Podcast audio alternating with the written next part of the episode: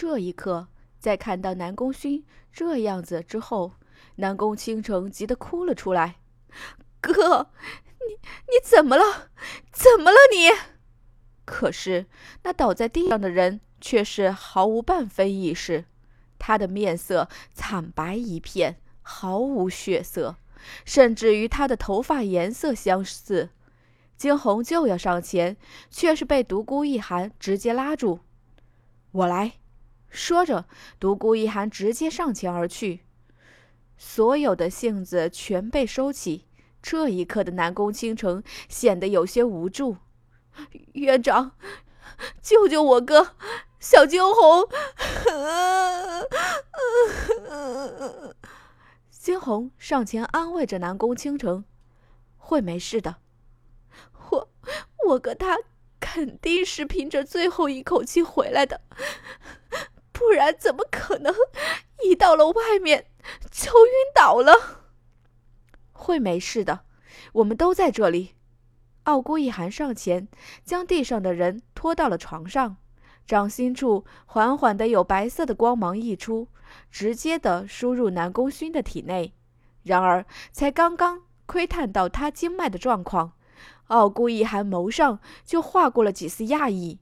这南宫勋之前究竟经历了什么？竟然几乎每一块骨骼都有破裂的迹象，在这种情况下能够活下来，真是极大的奇迹了。还是让我来吧。一旁的刑天看出了傲孤一寒的讶异，心知这情况似乎有些不妙，上前去。五品炼药师，其他的或许不行。但在医药这一块是无人能及的。傲孤一寒点头，给刑天让出了位子。老头儿，你一定要治好我哥，不然我不让惊鸿做你的徒弟。南宫清晨抽泣着说道。刑天转过头去，这一刻的脸上却是恢复了严肃。他的确平时有些不大正经。但是当遇到了医药的问题时，刑天整个人就反思完全变了个人般。这一刻，他的眸光竟是变得有些冷冽。他看向南宫倾城：“闭嘴，除非你想让他死。”冰冷的眸光让南宫倾城微微一颤。南宫倾城果真乖乖闭上了嘴，再是不敢多说一句。只见得刑天双手间有红色的火焰起。没错，这正是精神力，与当日惊鸿替罗云赏接好经脉时所用的精神力无疑。但是不同的是，当日惊鸿刻意戏弄罗云赏，所以让罗云赏经受了极大的痛楚。而这会儿，刑天却是正儿八经的在给南宫勋救治。红色的火焰缓缓地从经脉探入，刑天微微眯着眼，脸上。尽是严肃。不几时，那靠坐在一边的黑衣男子终于缓缓地恢复了知觉，苍白的脸上有汗水流出，这意味着南宫勋脱离了危险。看到这一幕，南宫清晨提着的心终于放了下来。他想要上前，却是被惊鸿拉住。只见的下一刻，刑天掌心间红色的火苗越发旺盛。南宫勋那惨白的脸上缓缓的泛红，似是有什么东西在灼烧着他一般。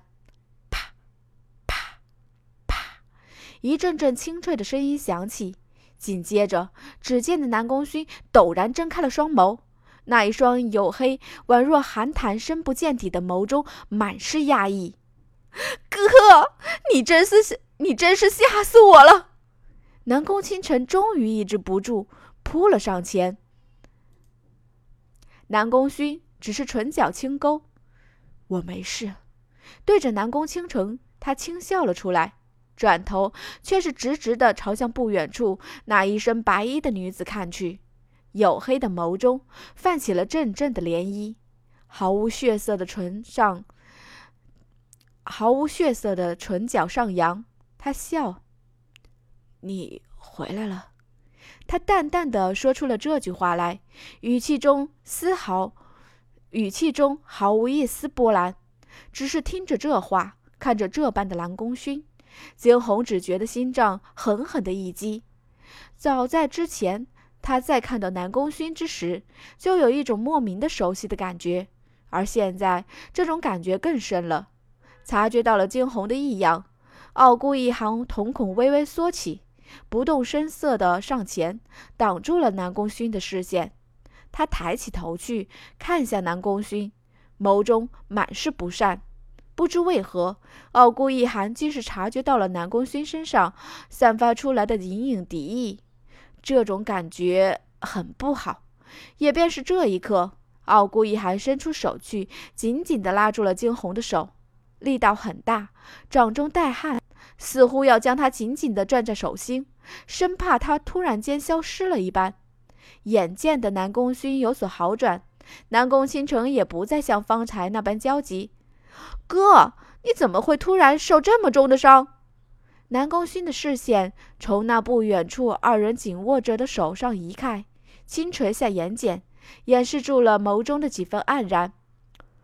遇到几个强者罢了。他淡淡的开口，低沉的声音中听不出半分的波澜。是啊。的确很强大呀，刑天却在一旁插嘴：“骨骼全都开裂，经脉几乎也差点震碎，真不知道你是怎么走回来的。要是换做其他人，怕是早就当场死亡了。没想到你竟然撑着一口气回来了，哼，真是不知道你是靠什么撑下来的。”刑天这般说着，语气中满满的诧异。闻言，南宫倾城猛地往后退去两步，瞪大双眸看着南宫勋：“天哪，哥，下次不许你再出去历练了，这么危险，万一你出了什么事情，你要我怎么办？”傻丫头，南宫勋只是轻喃出声：“好了好了，都散去吧。好不容易恢复了，让这小子好好休息。”可别浪费了我刚刚耗费的精神力。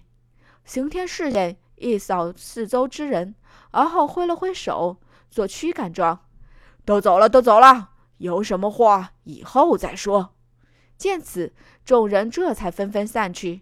那一头白发的男子却只是轻靠在一边，声音深幽的眸子看着缓缓离去的白衣女子，眸中闪烁着不定的光芒。从房内出来，惊鸿想到了什么，手一挥，瞬时手上多了个木头盒子，黑色的盒子上散发着幽幽的光芒。这个你拿去给你哥。南宫倾城接过惊鸿扔过来的东西，待察觉到里面清凉的气息之后，瞪大了眼：“这是什么？小惊鸿，你给我哥的定情信物吗？”惊鸿白了南宫倾城一眼。直接拿给他便是。南宫倾城先是一顿，随即笑得满面灿烂。好，哼，我哥到时候肯定很开心。原以为惊鸿对南宫勋没啥感觉的，现在看来似乎也不尽然。如此一想，南宫倾城悠悠地笑出了声来。